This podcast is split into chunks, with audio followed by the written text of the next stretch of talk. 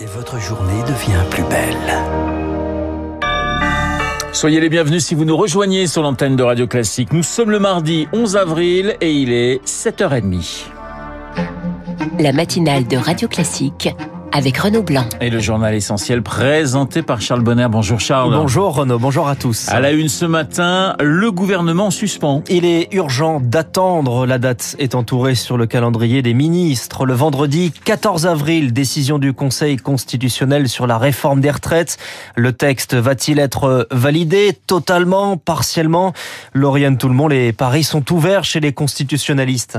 C'est un cas d'école dont on parlera longtemps en cours de droit. Je suis capable d'écrire 20 pages sur pourquoi le texte est conforme à la Constitution, comme 20 pages sur pourquoi il ne l'est pas, assure un spécialiste du sujet qui ose donner des pronostics. Il y a 75% de chances qu'il y ait une censure partielle du texte, 25% pour une censure totale. Ce serait la solution nucléaire, prévient une constitutionnaliste. Oui, le Parlement a été bousculé. Oui, le Conseil constitutionnel défend la sincérité des débats dit-elle.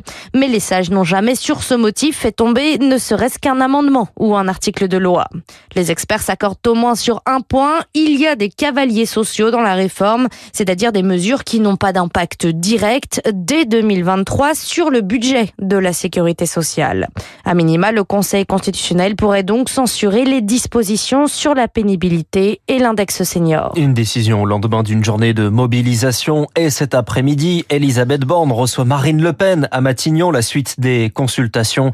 Emmanuel Macron, quant à lui, est aux Pays-Bas. Aujourd'hui, une visite d'État qui commence ce matin à 11h à Amsterdam par une réception royale et qui continue dans l'après-midi avec un discours sur l'avenir de l'Europe. retour en France, retour à Marseille où les secours ont sorti un sixième corps des décombres. Et les drapeaux sont en berne à Marseille où les recherches continuent. Deux personnes sont toujours portées disparues. Les experts judiciaires ont eu accès euh, au site après l'effondrement de deux immeubles probablement provoqué par une fuite de gaz. Semble-t-il, ces bâtiments n'étaient pas vétustes, mais plus largement, la, question du bâti français se pose avec des précédents à Lille, à Paris, à Sanary-sur-Mer, des, des, fuites de gaz similaires dans un parc immobilier vieillissant, Victoria Villaume. De nombreux logements en France datent du début du XXe siècle et cela peut les rendre plus fragiles, analyse Boris Veliachev, architecte et spécialiste des risques majeurs. Ce sont des bâtiments qui sont dans un système constructif euh, qu'on appelle la maçonnerie non chaînés, c'est-à-dire que ce sont des éléments comme des briques ou des pierres qui ont juste un mortier pour les tenir entre elles. Au moindre choc, à la moindre vibration, le bâtiment menace de s'effondrer. Selon lui, plusieurs facteurs expliquent la dégradation des immeubles en France. On n'a pas de moyens de contrôle, on n'a pas de contrôle obligatoire, contrairement à certains autres pays, hein, comme en Espagne où tous les cinq ans, tous les bâtiments doivent être inspectés. Donc on ne sait même pas les répertorier, on n'en a pas le, le nombre exact. Autre problème, certains copropriétaires traînent des pieds pour mener des travaux parfois importants, nous explique Rachid Laharaj. Il dirige Cinéval, un courtier en syndic. On a de plus en plus de copropriétés qui sont sous injonction de réaliser certains travaux. Mais après, les charges ont augmenté fortement. L'énergie, on en a parlé, mais les autres également. Hein. On est dans une situation où finalement les copropriétaires ne sont pas en mesure de payer. C'est très compliqué pour un syndic. Et de toute manière, ce sont les copropriétaires qui sont décisionnaires. Contrôler le parc immobilier est un travail titanesque. En 30 ans, la France compte 10 millions de logements supplémentaires. Et le décryptage de Victorien Vuillaume. En Haute-Savoie, les recherches sont terminées après une avalanche ce dimanche. Le bilan est de 6 morts selon la procureure. L'avalanche était imprévisible. Et sachez que dans le journal de 8 heures, nous serons en ligne avec Yannick Valençon, guide de haute montagne. Il est 7h34 sur l'antenne de Radio Classique. Il s'agit cette fois d'anticiper le dispositif de lutte contre les feux de forêt est présenté aujourd'hui. Est présenté par trois ministres, intérieur, transition écologique et agriculture. Dans l'ordre, Gérald Darmanin, Christophe Béchu et Marc Fesneau dans un lieu symbolique, la base aérienne de Cazaux en Gironde à la Teste de Bûche, là où on brûlait 7000 hectares l'an dernier. Avec la sécheresse hivernale, la probabilité d'un été sans feu s'éloigne. Alors il faut plus de moyens pour lutter. Xavier Fortinon est le président du département des Landes. Ce qui a manqué l'année dernière, c'était que les moyens aériens, bien sûr, sont arrivés, mais sont arrivés un peu tardivement. Aujourd'hui, il n'y a qu'une base à Nîmes Et les moyens aériens, pour l'instant, euh, ne sont prépositionnés que bon sur cette base et en Corse. Quand on est en vigilance euh, maximale, ils sont basés à Mérignac et là, ils interviennent. Je pense que ça serait un signal très fort euh, qui est ce prépositionnement. Je veux dire, il peut se reproduire là cette année, la même chose que l'année dernière, hein, si on ne met pas toutes les chances de notre côté. Xavier Fortinon, j'en par Marine Salaville. C'est un autre enjeu d'avenir, le vieillissement de la population.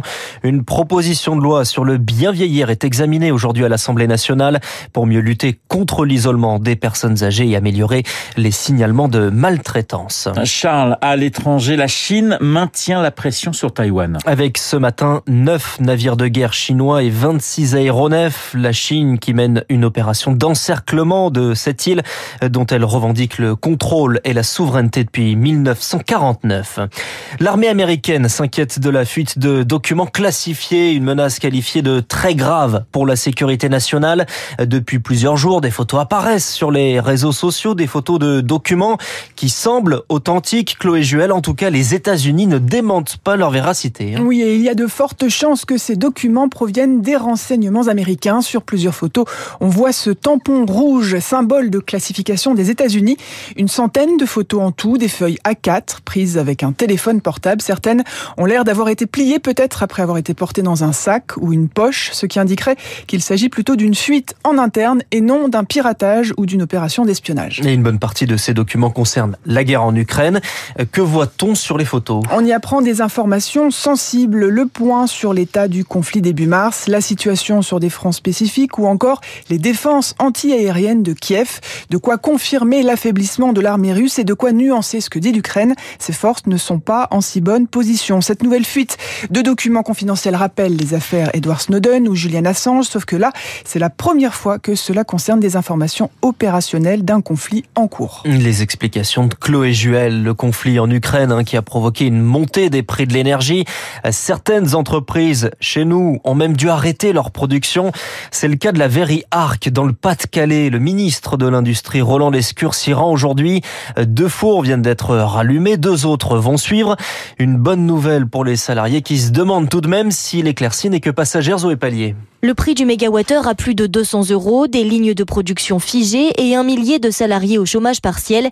Après des mois éprouvants, l'annonce du redémarrage nous a tous soulagés, raconte Patrice Bollangier, délégué CFECGC chez ARC. L'entreprise a négocié avec Engie pour avoir des tarifs qui restent prohibitifs par rapport à ce qu'on a connu. On est à peu près à 50 euros du mégawatt, mais on a un contrat qui nous couvre une grande partie de l'année 2023, qui nous permet de redémarrer des fours. Et le calendrier est serré. Redémarrer un four, s'il est froid, c'est trois semaines. Les clients, ils viennent nous voir en disant, mais est-ce que vous serez prêt pour cet été Typiquement, les bars, restaurants, il va y avoir de l'activité, donc on va devoir être prêt à répondre à toutes les demandes. Mais tout n'est pas réglé, car au pic de la crise, la Verrie a augmenté ses tarifs de 30% en moyenne, d'après le représentant CGT, Frédéric Speck. Les clients vont demander aussi de revenir avec des tarifs un peu plus normaux, donc il faudra consentir des baisses. Arc devrait donc renoncer à une partie de sa production, la moins rentable. Par exemple, des bros, des hublots, machines à laver, on les produira plus parce que ça coûte plus cher à produire que ce que ça rapporte. Quoi. Face à ces incertitudes, les syndicats espèrent une annonce du ministre de l'Industrie Roland Lescure ce matin, comme le maintien des aides de l'État à la verrerie. Zoé Pallier. Il était l'un des plus grands avocats français. Hervé Temim est mort hier. À 65 ans, il laisse derrière lui un barreau orphelin pour reprendre les mots de son ancien confrère devenu ministre, Éric Dupont-Moretti. Hervé Temim, figure médiatique, défenseur de Bernard Tapie, de Roman Polanski.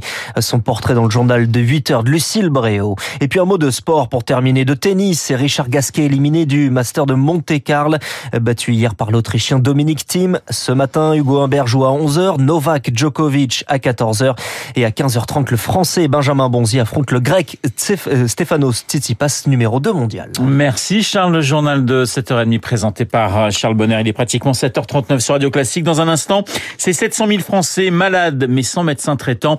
On en parle avec Thomas Fatom, le directeur général de la Caisse nationale de l'assurance maladie.